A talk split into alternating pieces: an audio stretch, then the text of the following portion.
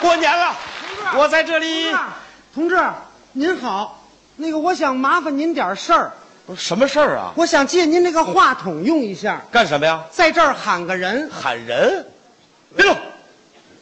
这是舞台设备，不能乱动。不是您不知道不，我那孩子太小，打小在山沟里头长大，啊头一回见这样的场面，万一再把他给丢了，要不我发动大伙儿帮我找找哎呦，别别别别！啊？你这一找孩子，我们怎么演出啊？那怎么办呢？啊，这样吧，啊，我帮你喊一喊，怎么样？那我谢谢您孩子叫什么呀？啊！大山的大，事业的业，行了，大爷，大爷，大，接着喊呢，还没找着呢行行了行了，啊！你平时也喊孩子吗？喊呢！你也管你们家孩子叫大爷？哎呦，您可误会了，他可不是我的孩子，那这是谁呀、是我的学生，哦，这么说您是一位老师是。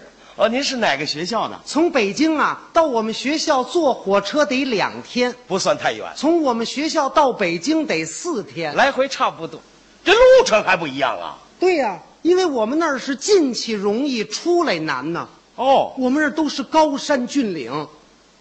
就您这体型，再加上您这分量，要没我领着您呀、满山这么一乱跑，要是迷了路，没半个月您都出不来是啊。我要是碰上非法打猎的，我还在那安家呢。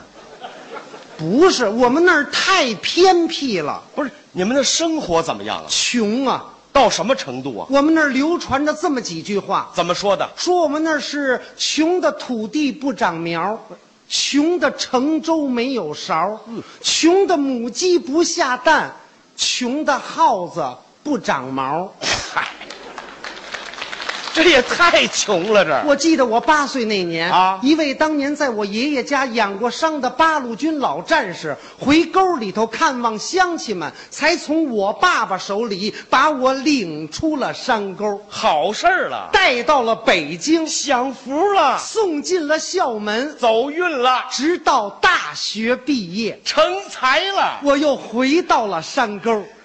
倒霉了。这孩子，我告诉你，什么叫倒霉了？你说在北京这么好的条件，你回到农村干嘛？哎呦，您一说回去，我想起来了，我那孩子还没找着呢还。您您再帮我喊两声。我再帮你看看。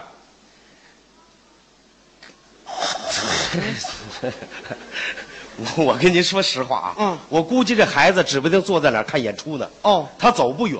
哦哦啊，门口有保卫，丢不了。哎您先跟我说说，嗯为什么又回到了农村？我觉得人不能忘了本，应该我不能忘了生我的青山，养我的绿水，哦我住过的茅屋，我放过的瘦牛。还有那窝不长毛的耗子，你对，别想啊着我回到山沟之后，小山沟可沸腾了，哦男女老少挤满了我们家的茅草屋啊。都想亲眼看一看山沟里毕业的第一位大学生啊！我爸高兴得合不拢嘴儿，对我妈激动得热泪盈眶。哎呀老支书说话都带着颤音儿啊！您听听，孩子， 回来呀了。呀呀呀呀！有有有有等等等等等，不是你你这干嘛这哆嗦什么这儿？老支书激动的，我以为他这练过按摩呢，跟这儿你说干嘛孩子啊？回来了。是好 啊，这是咱们山沟几代人的希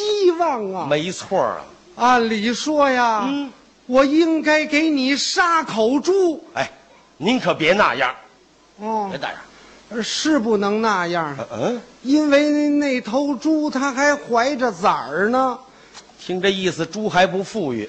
按理说呀，嗯我应该给你宰只鸡，您可别那样，是不能那样嗯，要把它宰了，明天谁叫咱下地呀、呵，鸡也不富裕，你看。哎按理说呀，啊我应该给你勒条狗，您可别那样是不能那样！啊！要把它勒死了，那长院谁看呢？哦，这狗还上着班呢，你看看。按理说呀，啊我应该给你买瓶酒，您别那样，是不能那样。哎，咱不能再赊账了。没钱呢，孩子，啊嗯缺什么少什么你就说话。我是我这还说什么呀？我我说大伯，我什么都不要，我就要一间教室。哦，你要教书，按理说呀，哎我大伯啊，别按理说了，我就这么一点条件，您说行还是不行？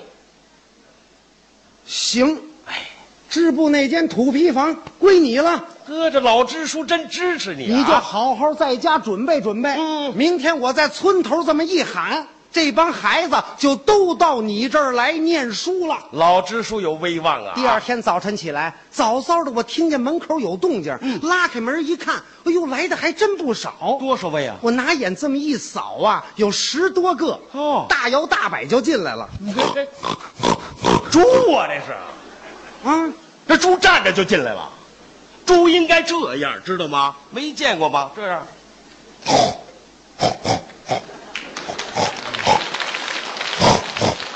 别说，哎还是您像。当然了，谁像啊？不是，在这个猪的后头啊，还站着一个小孩儿哦手里拿着根小鞭子儿哎哎，啊。你是谁呀、我是大爷呀，你怎么把猪都赶到这儿来了？支书爷爷在村头喊的呀，让我们都到你这儿来放猪那是让你到这儿来念书。念书。对不念不，孩子，孩子，啊你知道你现在当务之急是干什么吗？放猪啊，猪长大了，卖钱呢，卖了钱，娶媳妇儿啊，娶了媳妇儿，生儿子呀，儿子长大了，放猪放。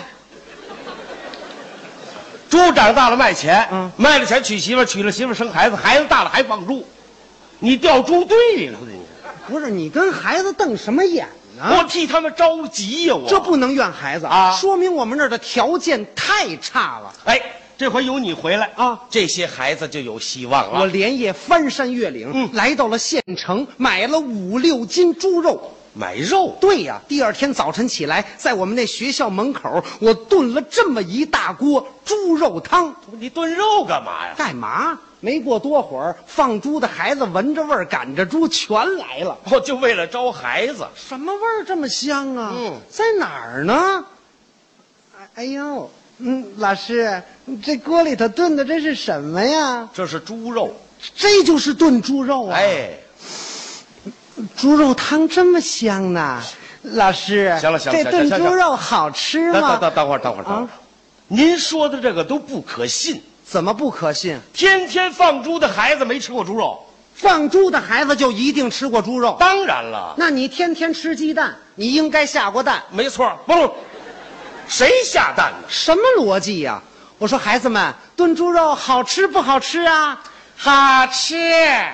哦，炖猪肉你们爱吃不爱吃啊？爱吃，你们想吃不想吃啊？想吃。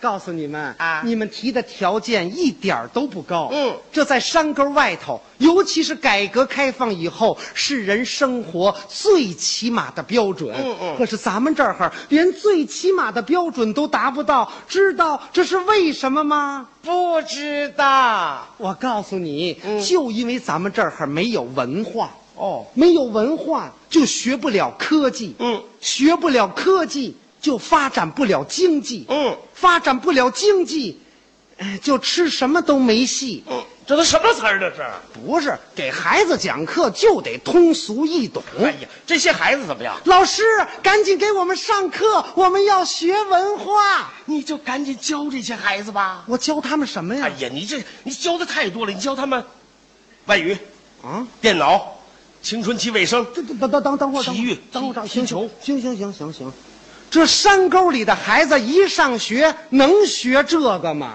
不，那您是怎么教的呀？我说那这样吧，嗯孩子们，我给你们出一道应用题，嗯嗯你们来算一算。